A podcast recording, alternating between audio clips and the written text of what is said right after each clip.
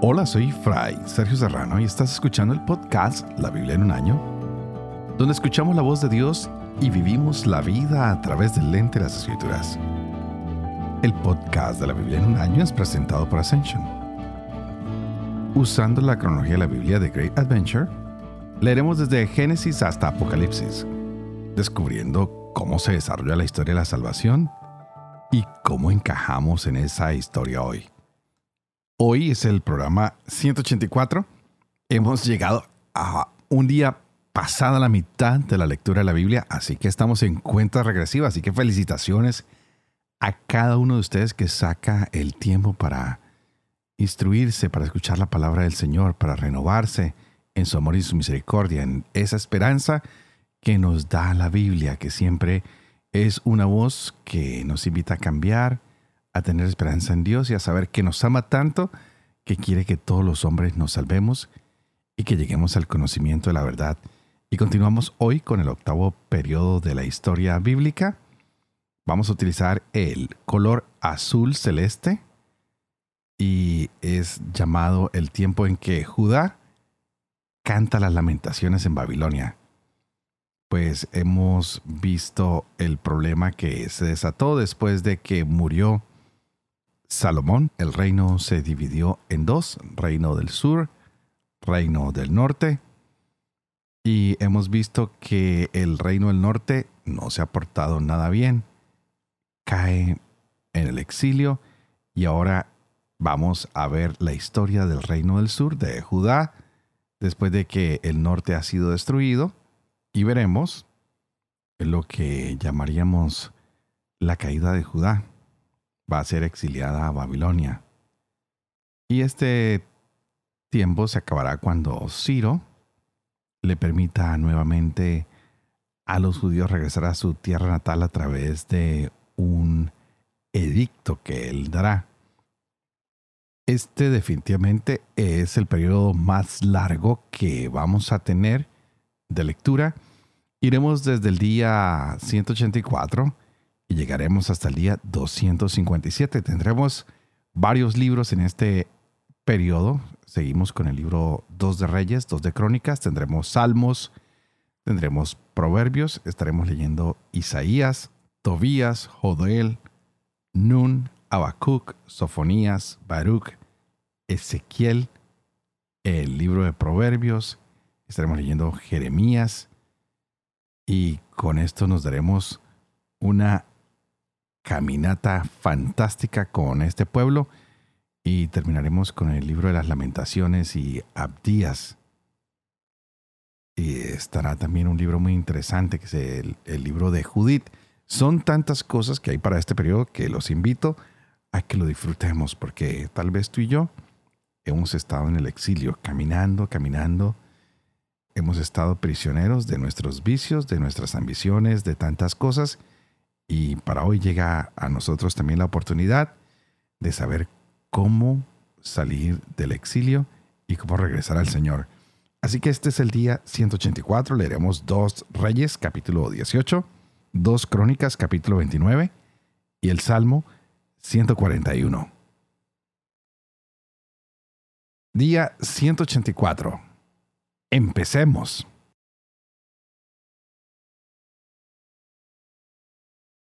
Dos Reyes, capítulo 18. En el año tercero de Oseas, hijo de Elá, rey de Israel, comenzó a reinar Ezequías, hijo de Ahaz, rey de Judá. Tenía 25 años cuando comenzó a reinar y reinó 29 años en Jerusalén. Su madre se llamaba Abía hija de Zacarías. Hizo lo recto a los ojos de Yahvé exactamente como David su padre. Él fue quien retiró los santuarios, derribó las estelas y cortó los troncos sagrados. Hizo pedazos la serpiente de bronce que Moisés había hecho, pues hasta entonces los israelitas habían quemado incienso en su honor la llamaban Nehustán.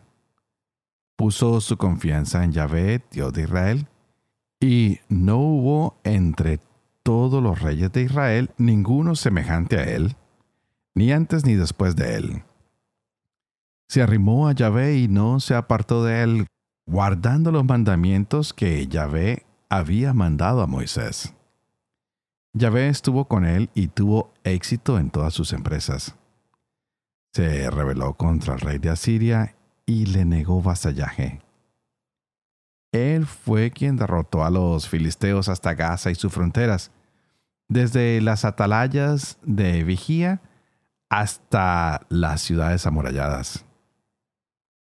En el año cuarto el rey Ezequías, que era el séptimo de Oseas, hijo de la rey de Israel, marchó Salmanasar, rey de Asiria, contra Samaria y la cercó. Al cabo de tres años, la conquistó. Era el año sexto de Ezequías, el noveno de Oseas, rey de Israel, cuando Samaria fue conquistada. El rey de Asiria deportó a los israelitas a Asiria, instalándolos en Halach, en el Jabor, río de Gozán, y en las poblaciones de los Medos. Esto sucedió porque no escucharon la voz de Yahvé su Dios y violaron su alianza, todo cuanto había ordenado Moisés, siervo de Yahvé. No obedecieron y no lo pusieron en práctica. En el año 14 del rey Ezequías, Sennacherib, rey de Asiria, marchó contra todas las ciudades amuralladas de Judá y se apoderó de ellas. Ezequías, rey de Judá, envió este mensaje a Sennacherib, a Laquis. He cometido un error. Retírate de mí y soportaré cuanto me impongas. El rey de Asiria impuso a Ezequías, rey de Judá, el tributo de 300 talentos de plata y 30 talentos de oro. Ezequías entregó todo el dinero que se encontraba en el templo de Yahvé y en los tesoros del palacio real. En aquella ocasión, Ezequías rompió las puertas del santuario Yahvé y los batientes que Ezequías, rey de Judá, había revestido de oro y los entregó al rey de Asiria. El rey de Asiria despachó al copero mayor desde Laquis a Jerusalén donde el rey Ezequías con un fuerte destacamento avanzó sobre Jerusalén y nada más llegar tomó una posición próxima al canal de la alberca superior junto al camino del campo del batanero. Llamaron al rey y salieron hacia ellos el mayordomo de palacio, Eliakim, hijo de Gilquías, el secretario Sebna, y el heraldo Joac, hijo de Asaf. El copero mayor les dijo, Digan a Ezequías, así habla el gran rey, el rey de Asiria. ¿Qué seguridad es esa en la que has puesto tu confianza? ¿Has pensado para ti? La palabra de los labios es consejo y valor para la guerra. Pero, ¿en quién confías para haberte rebelado contra mí? ¿Te has confiado al apoyo de esa caña rota que es Egipto, que penetra y traspasa la mano de quien se apoya en ella? Eso es el faraón, rey de Egipto, para todos los que en él confían. Pero si ustedes me replican, nosotros confiamos en Yahvé nuestro Dios. Entonces, ¿No es ese el Dios cuyos santuarios y altares retiró Ezequías, ordenando a Judá y Jerusalén, darán culto solo en Jerusalén ante este altar? Hagan pues una apuesta con mi señor el rey de Asiria. Te daré dos mil caballos si eres capaz de agenciarte jinetes para ellos. ¿Te crees capaz de ofender, aunque sea a uno solo de los siervos más insignificantes de mi Señor? ¿Te fías de Egipto para disponer de carros y caballería? ¿Crees que he venido a destruir este lugar sin contar antes con Yahvé? Yahvé es quien me ha dicho, marcha contra esa tierra y destruyela. Eliakim, Sebna y Joac dijeron al copero mayor, Por favor, háblanos a nosotros, tus siervos, en arameo que lo entendemos. No nos hables en el hebreo de Judá y a oídos del pueblo que está en la muralla. El copero mayor respondió, ¿crees que es a tu señor o a ti a quienes me envía mi señor a decir estas cosas? Es precisamente a los hombres que se asoman en la muralla, quienes, como ustedes, habrán de comerse sus excrementos y beberse su orina. El copero mayor se puso en pie y gritó a toda voz en el hebreo de Judá. Escuchen la palabra del gran rey, rey de Asiria. Así habla el rey. No los engañe Ezequías, que no podrá librarlos de mi mano. Que Ezequías no les haga confiar en Yahvé diciendo, Yahvé nos librará. Esta ciudad no caerá jamás en manos del rey de Asiria. No hagan caso a Ezequías, porque así habla el rey de Asiria. Hagan las paces conmigo y salgan hacia aquí. Así cada uno de ustedes podrá comer de su viña y de su higuera y beber del agua de su cisterna hasta que llegue yo y los conduzca a una tierra como la de ustedes. Tierra de trigo y mosto, de pan y de vino, de aceite y de miel, para que vivan y no mueran. Pero no hagan caso a Ezequías que los engaña diciendo, Yahvé nos librará. ¿Es que los dioses de las demás naciones han podido librar sus territorios del poder del rey de Asiria? ¿Dónde están los dioses de Hamat y de Arpad? ¿Dónde están los dioses de Sepharvaim, de Ená y de Abba? ¿Han podido los dioses de Samaria librar a Samaria de mi mano? ¿Qué dioses de entre todos los dioses de las naciones han librado sus territorios de mi poder, como para que Yahvé pueda librar a Jerusalén de mi mano? El pueblo callaba sin responder palabra, pues el rey había ordenado, no le respondan. Eliaquín, hijo de Gilquías, mayordomo de palacio, y el secretario Sebna y el heraldo Joac, hijo de Asaf, se presentaron ante Ezequías con las vestiduras rasgadas y le comunicaron lo dicho por el copero mayor.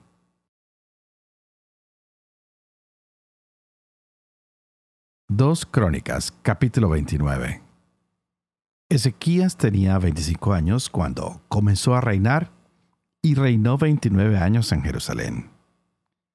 Su madre se llamaba Abía, hija de Zacarías. Hizo lo recto a los ojos de Yahvé, exactamente como David su padre. En el año primero de su reinado, el primer mes, abrió las puertas del templo de Yahvé y las reparó.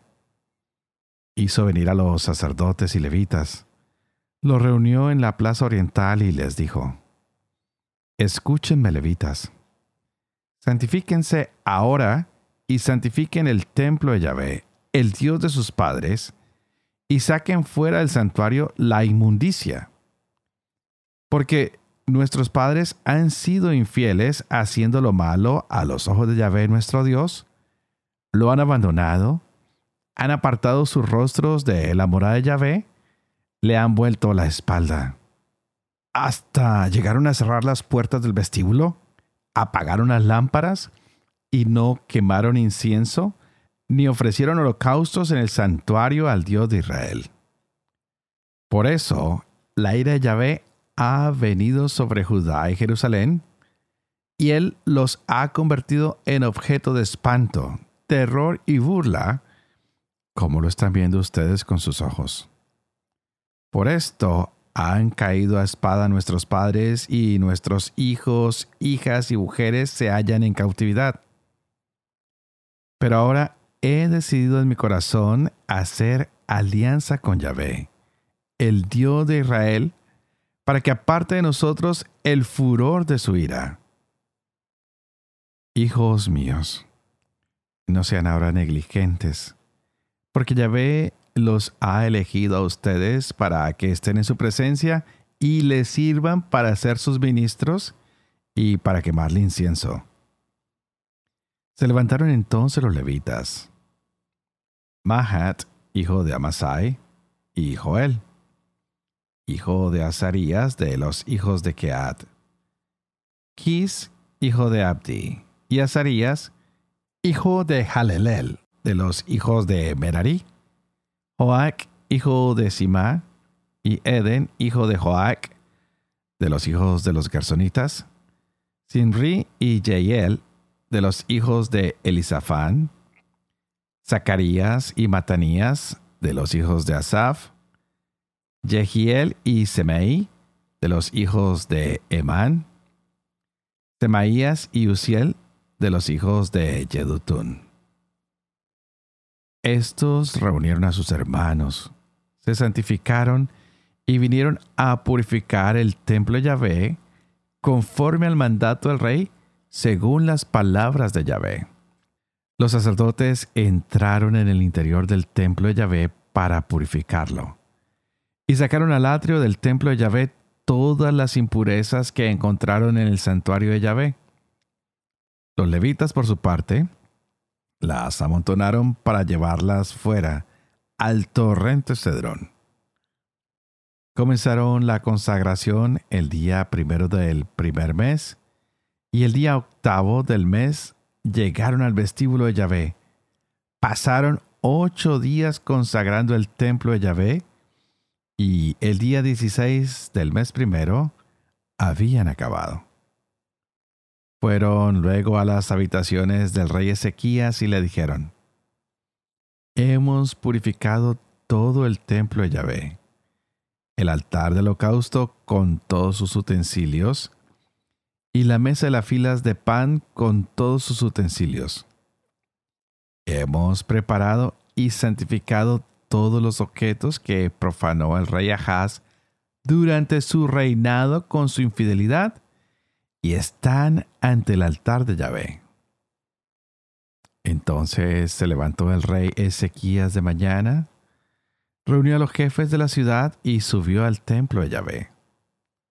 Trajeron siete novillos, siete carneros, siete corderos y siete machos cabríos para el sacrificio por el pecado en favor del reino del santuario de Judá. Y mandó a los sacerdotes hijos de Aarón que ofrecieran holocaustos sobre el altar de Yahvé. Y molaron los novillos y los sacerdotes recogieron la sangre y rociaron el altar. Luego inmolaron los carneros y rociaron con su sangre el altar. Degollaron igualmente los corderos y rociaron con la sangre el altar. Acercaron después los machos cabríos por el pecado ante el rey y la asamblea, y estos pusieron las manos sobre ellos los sacerdotes los inmolaron y ofrecieron la sangre en sacrificio por el pecado junto al altar como expiación por todo Israel. Porque el rey había ordenado que el holocausto y el sacrificio por el pecado fuera por todo Israel. Luego estableció en el templo de Yahvé a los levitas con címbalos, salterios y cítaras, según las disposiciones de David, de Gad, vidente del rey, y de Natán, profeta. Pues de mano de Yahvé había venido ese mandamiento por medio de sus profetas. Cuando ocuparon su sitio los levitas con los instrumentos de David y los sacerdotes con las trompetas, mandó Ezequías ofrecer el holocausto sobre el altar. Y al comenzar el holocausto, comenzaron también los cantos de Yahvé, al son de las trompetas y con el acompañamiento de los instrumentos de David, rey de Israel. Toda la asamblea estaba postrada, Se cantaban cánticos y las trompetas sonaban. Todo ello duró hasta que fue consumido el holocausto. Consumido el holocausto, el rey y todos los presentes doblaron las rodillas y se postraron. Después, el rey Ezequías y los jefes mandaron a los levitas que alabaran a Yahvé con las palabras de David y del vidente Asaf. Y ellos cantaron alabanzas hasta la exaltación, e inclinándose, adoraron. Después tomó Ezequías la palabra y dijo, Ahora están ustedes enteramente consagrados a Yahvé acérquense y ofrezcan víctimas y sacrificios de alabanza en el templo de Yahvé. Y la asamblea trajo sacrificios en acción de gracias y los de corazón generoso también holocaustos. El número de los holocaustos ofrecidos por la asamblea fue de 70 bueyes, 100 carneros y 200 corderos, todos ellos en holocausto a Yahvé. Se consagraron también 600 bueyes y 3.000 ovejas. Pero como los sacerdotes eran pocos y no bastaban para desollar todos estos holocaustos, los ayudaron sus hermanos los levitas hasta que terminaron la labor y los sacerdotes se santificaron. Pues los levitas estaban más dispuestos que los sacerdotes para santificarse.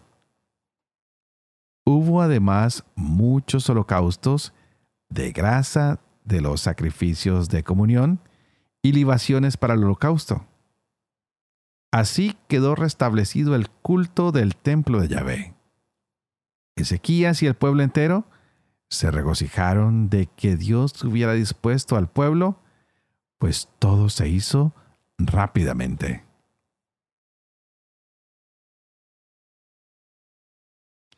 Salmo 141 Salmo de David. Te invoco Yahvé. Ven presto, escucha mi voz cuando te llamo. Que mi oración sea como incienso para ti. Mis manos alzadas como ofrenda de la tarde. Pon Yahvé en mi boca un centinela, un vigía a la puerta de mis labios. No inclines mi corazón a cosas malas a perpetrar acciones criminales.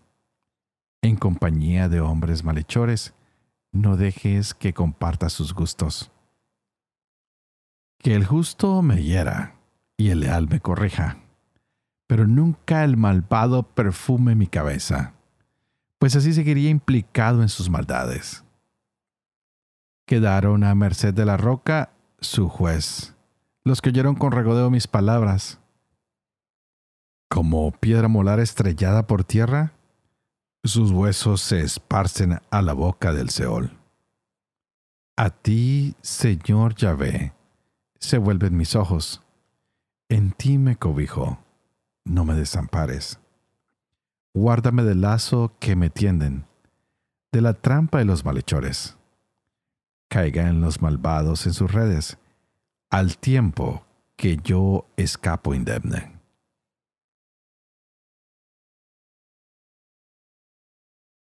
Padre de amor y misericordia, tú que haces elocuente la lengua de los niños, educa también la mía, e infunde en mis labios la gracia de tu bendición, Padre, Hijo y Espíritu Santo.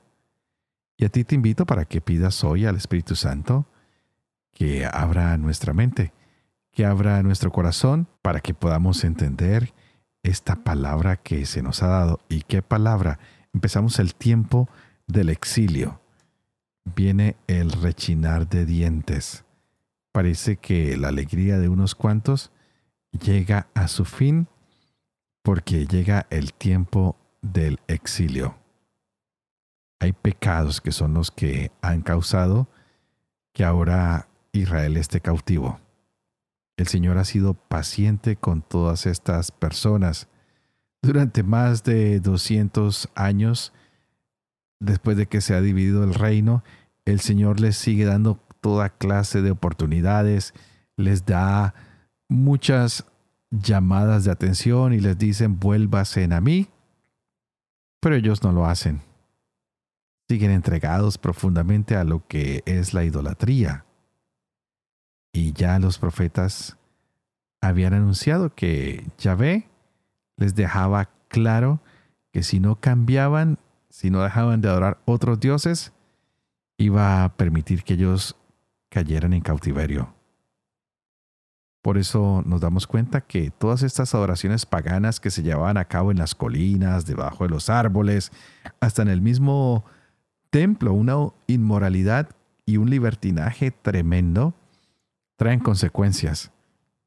No sé si hoy en día estamos viviendo de la misma manera, con libertinaje, con idolatría, tantas cosas sacando cada día más a Dios de nuestras instituciones, de nuestros colegios, de tantos lugares.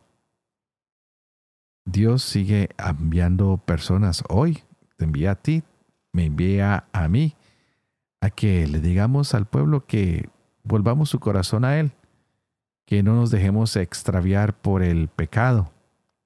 Nos invita a decirle a los incrédulos que es tiempo de creer, es tiempo de regresar su corazón al Señor que reconozcamos hoy que el gran pecado que tenemos los seres humanos tal vez no es simplemente el no creer en Dios, sino es excluir a Dios de cualquiera de nuestras actividades.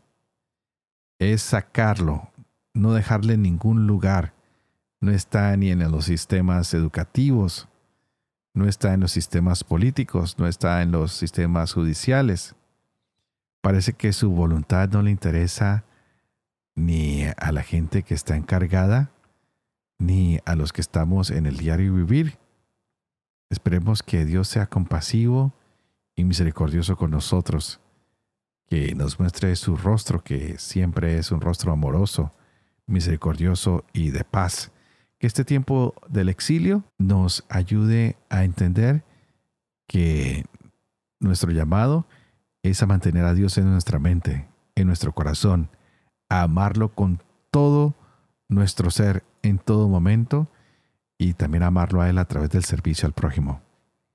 Y antes de despedirme, como siempre les pido que por favor oren por mí, para que lleve adelante este proyecto de la Biblia en un año, para que pueda vivir con fe lo que leo, lo que comparto, para que pueda enseñar la verdad y para que pueda cumplir yo también lo que enseño. Y que la bendición de Dios Toporoso, que es Padre, Hijo y Espíritu Santo, desciende sobre cada uno de ustedes y los acompañe siempre. Que Dios los bendiga.